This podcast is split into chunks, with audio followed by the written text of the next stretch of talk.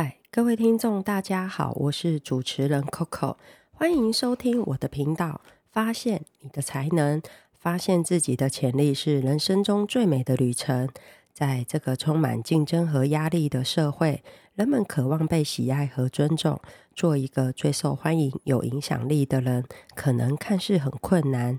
今天要和大家来聊聊关于影响力的技巧。想要成为一位善于与人沟通的谈话高手，就要先从一个倾听者做起，谈论他人比较喜欢的话题，鼓励他人谈论自己。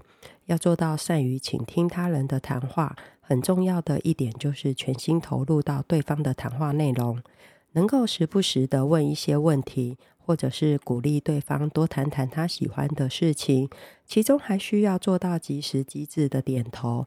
这些反应也表明自己在认真倾听。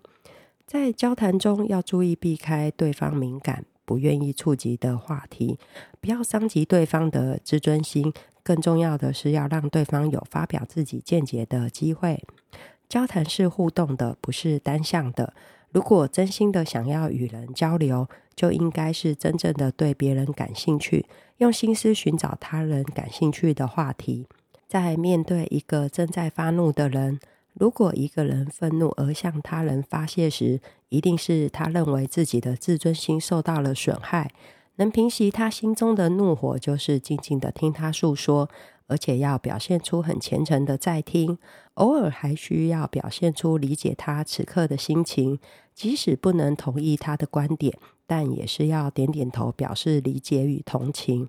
提问是沟通过程中的一大利器。如果在生活与工作中需要建立关系，你可以巧妙的设问，让他们多谈论自己。人们在谈论自己的时候，总是高兴的、投入的。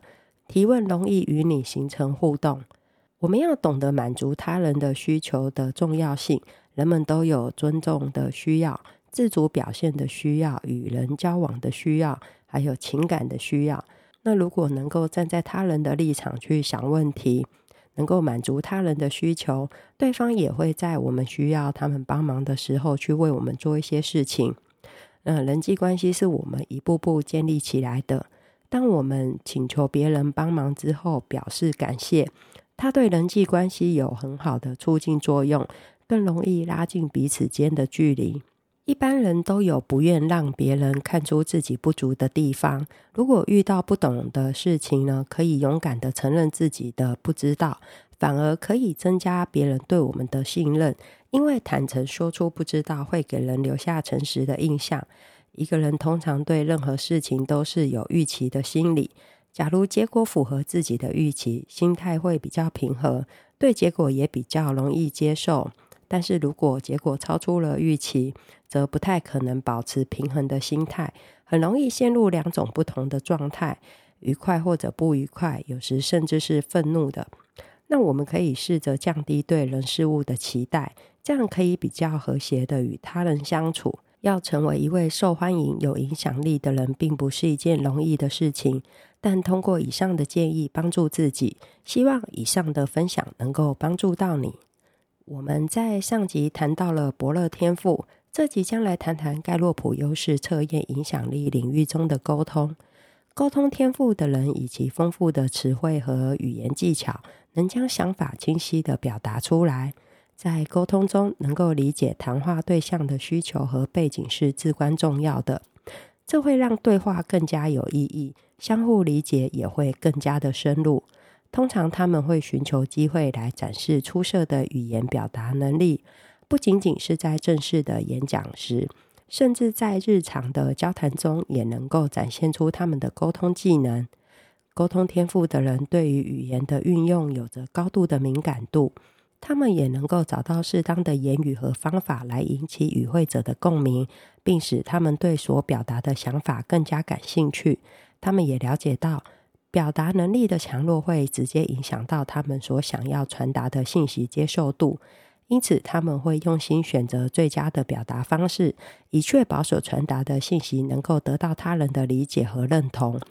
文字对沟通天赋的人来说是强大的工具，会努力选择正确的词语和句子，以确保每个想法和观点都能够准确无误地传达，并且能够巧妙地用语言将他们的想法变成现实。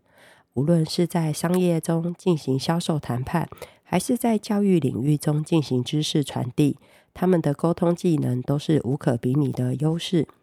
这种天赋不仅可以让他们在职场上脱颖而出，还能够帮助他们建立维系丰富的人际关系，引起他人的共鸣和关注。你的特质有沟通吗？欢迎来信与我们分享。关于沟通的部分，我们分享到这边。想知道自己的优势特质吗？以及如何使用特质帮助自己？如果你厌倦了目前的生活，觉得未来茫然担忧，工作上想转换跑道，人际关系困扰，想为自己开创出新的一片天，活出精彩。我是盖洛普的优势教练，也是 NLP 执行师，也完成了 PTP 员工发展咨询认证课程。欢迎上优势地图网站与我们预约您的专属教练，也欢迎来信与我们互动。今天就与大家分享到这里，敬请期待下集。我们要谈的影响力天赋是统帅。记得订阅、收藏、转发哦！谢谢你们的收听与支持，我们下次见。